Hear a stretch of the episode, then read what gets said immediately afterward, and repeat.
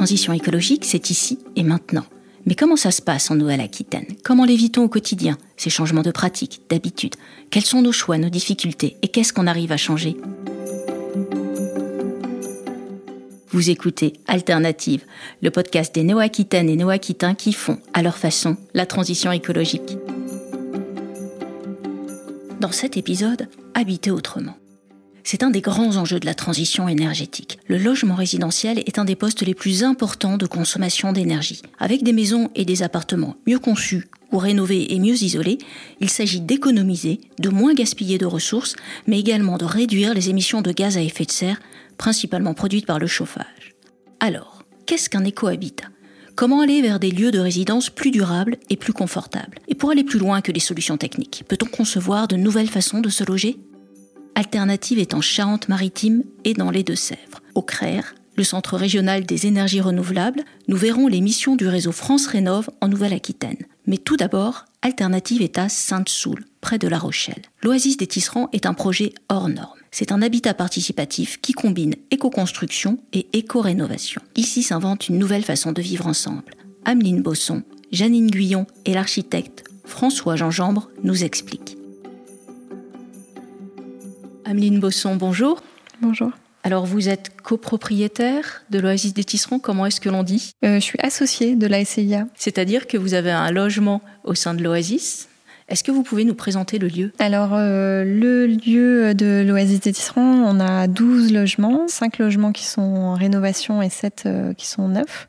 Moi, j'habite euh, un des appartements qui est rénové. C'est un appartement qui est situé dans une grande bâtisse qui était la bâtisse principale du, lieu et la, maison principale des, anciens propriétaires. Une grande bâtisse qui fait 240 mètres carrés de mémoire et qui a été divisée en trois appartements et deux chambres d'auberge le lieu, on a donc ces fameux 12 logements, plus euh, le tiers-lieu qui est euh, une entreprise en fait euh, qui a ses propres locaux ici et qui ouvre son, ses, services à l'extérieur en fait. C'est-à-dire que l'ensemble de l'écolieu a été divisé, pas divisé, mais organisé en logements, mais également en espaces collectifs qui sont ouverts au public. Oui, c'est ça, oui. Alors, il y a les espaces de, du tiers-lieu qui sont la grande salle euh, qu'on va louer. Euh, il y a un espace de coworking euh, et on a deux chambres qui sont des chambres de type d'auberge.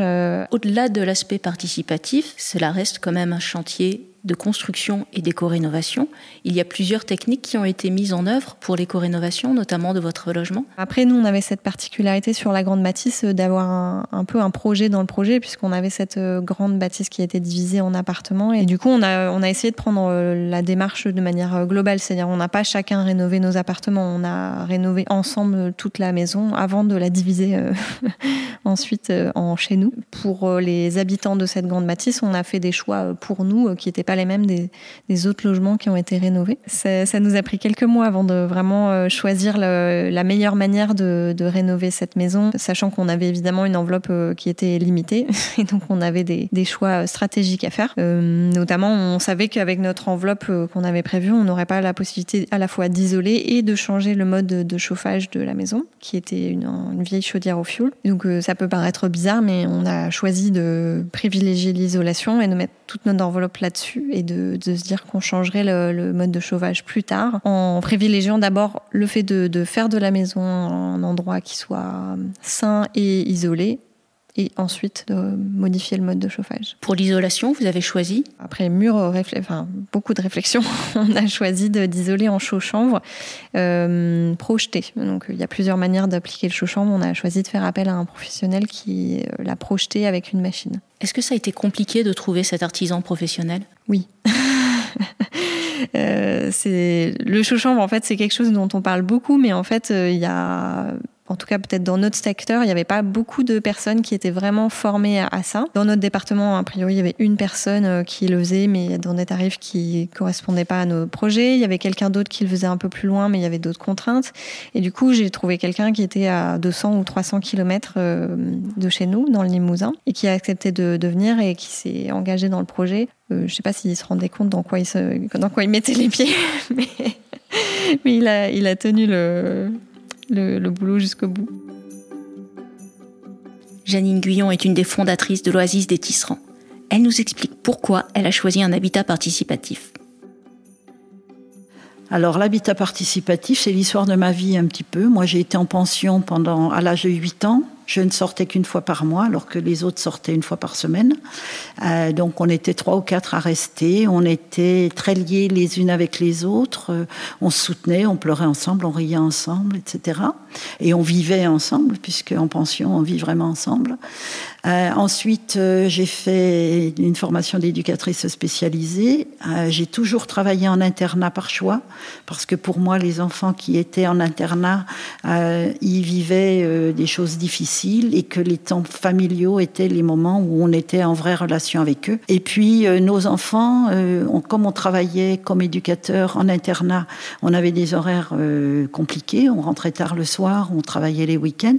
Donc, on s'est organisé avec d'autres collègues euh, qui travaillaient dans le même établissement que moi, mais euh, avec des horaires euh, différents, et on se gardait mutuellement les enfants. Donc c'était de l'éducation participative aussi. Voilà pourquoi j'ai toujours eu envie de ce partage, de cette entraide, de cette solidarité et de vivre ensemble. Mais ici, c'est ensemble et chacun chez soi, c'est-à-dire qu'on a chacun notre maison et non pas euh, une communauté où on mange toujours ensemble, où on fait tout ensemble.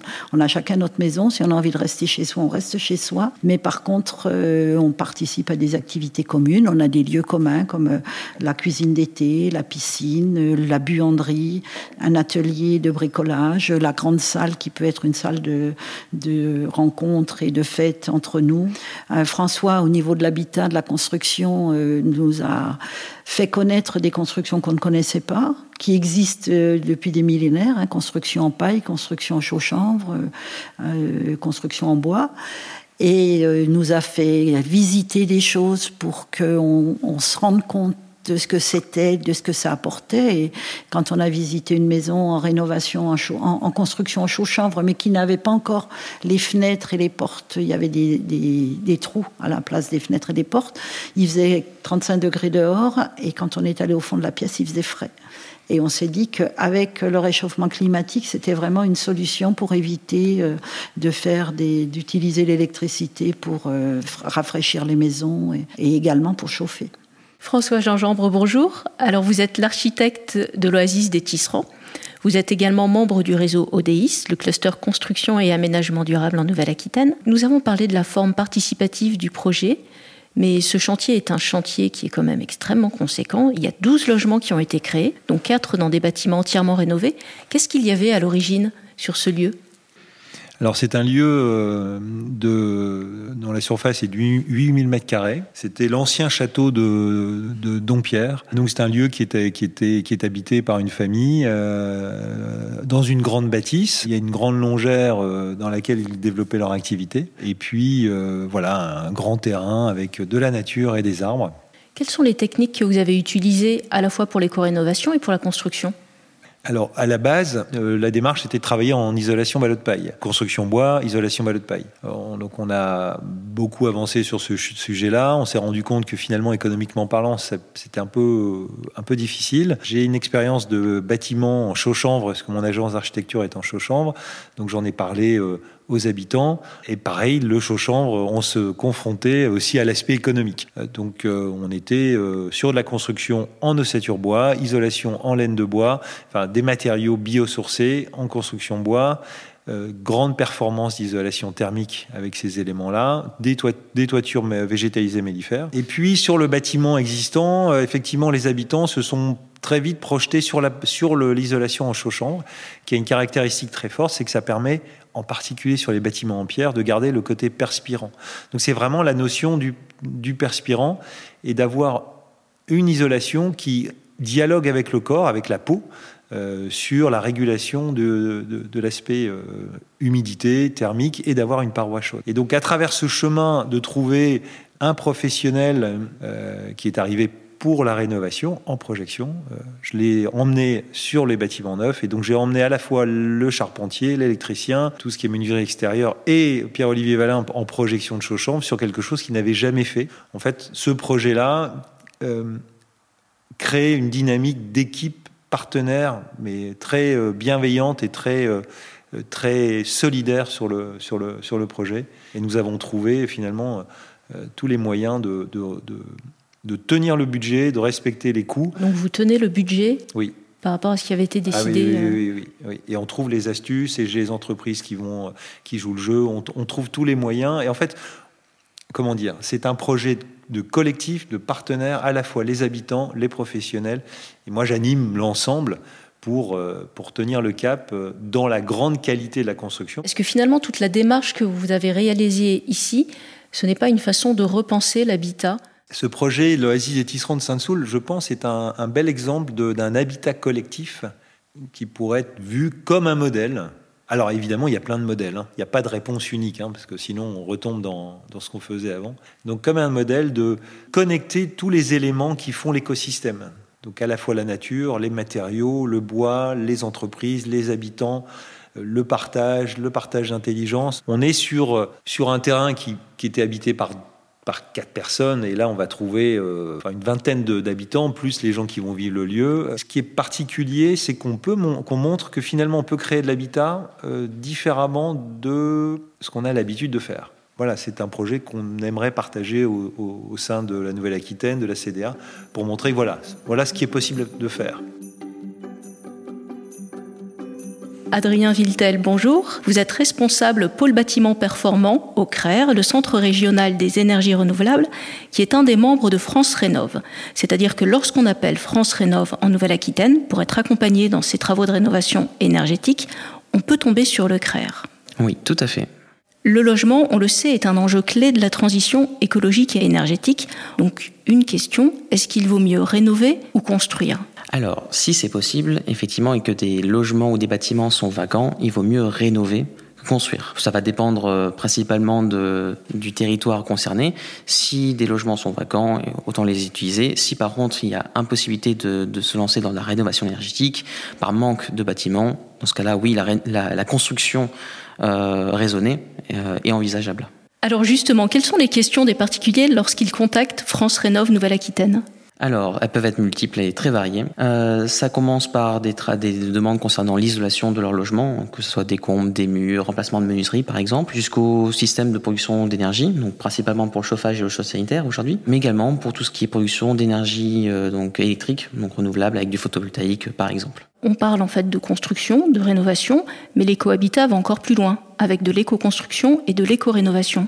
Alors oui, donc tout- quand on parle de déco-rénovation ou déco-construction, ça va un petit peu plus loin dans le sens où les matériaux choisis ou les systèmes de production d'énergie sont un peu plus respectueux de l'environnement, notamment avec des matériaux biosourcés ou des énergies renouvelables. Quelles sont les filières que l'on peut mobiliser en Nouvelle-Aquitaine pour de l'éco-habitat? Elles sont multiples. Euh, déjà pour commencer, tout ce qui est filière d'artisans.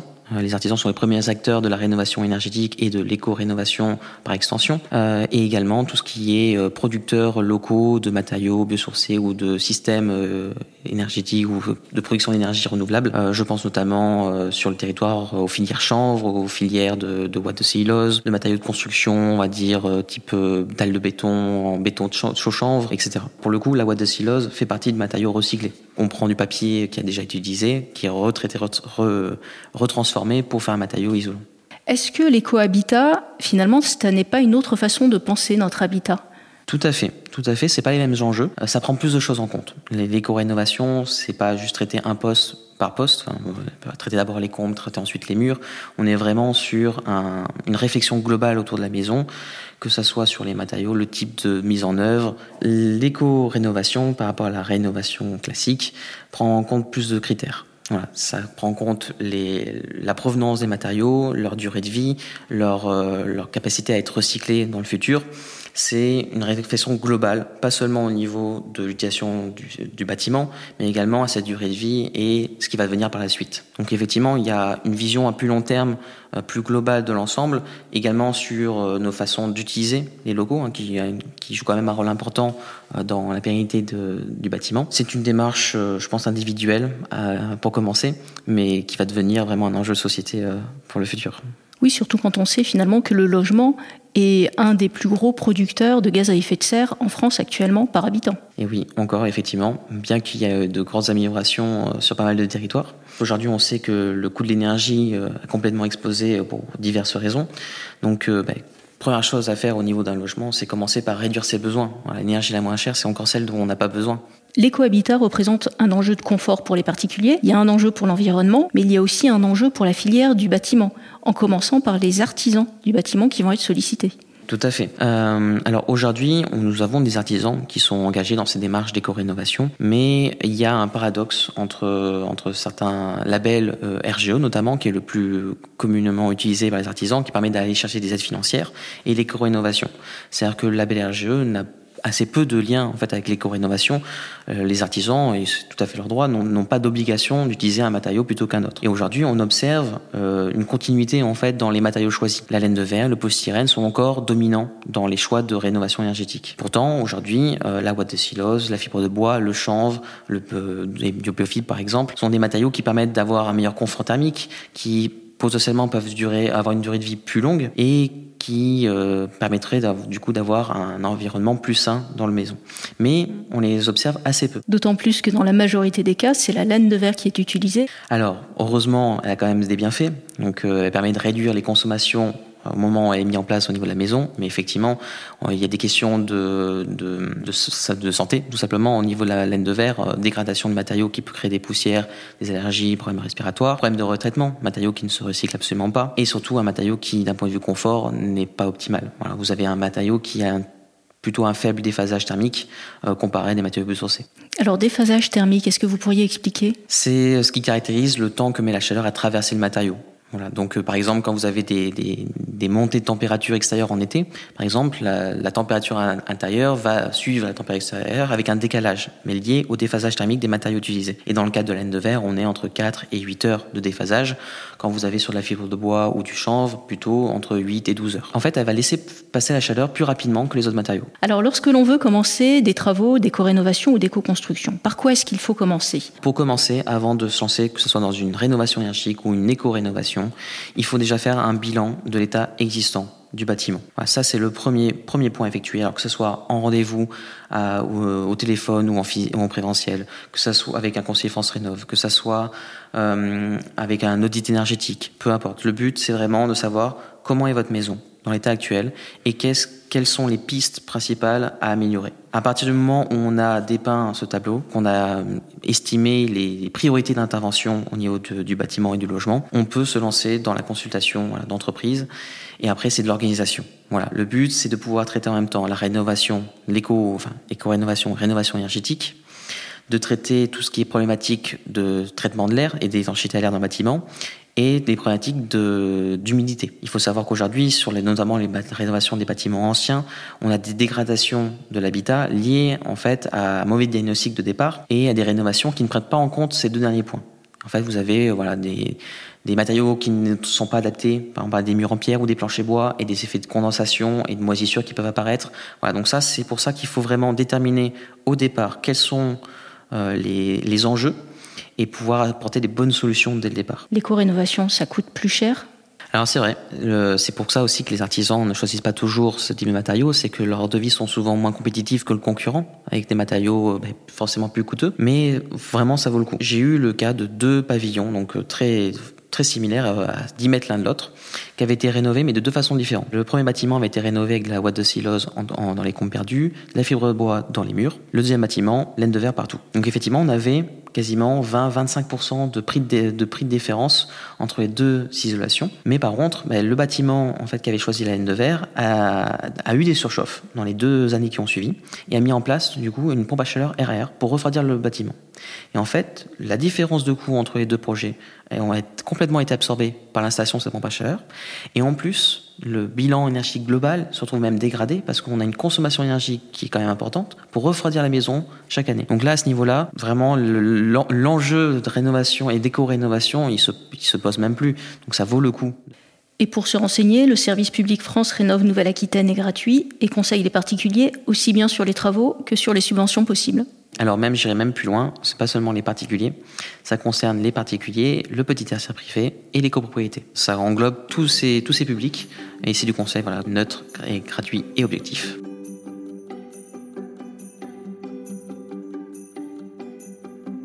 C'était Alternative, un podcast de la région Nouvelle-Aquitaine. N'hésitez pas à le commenter et à le partager sur les réseaux sociaux. Vous trouverez toutes les coordonnées des intervenants, les références citées, ainsi que les autres podcasts de la région sur le site nouvelle-aquitaine.fr. À bientôt pour un prochain épisode.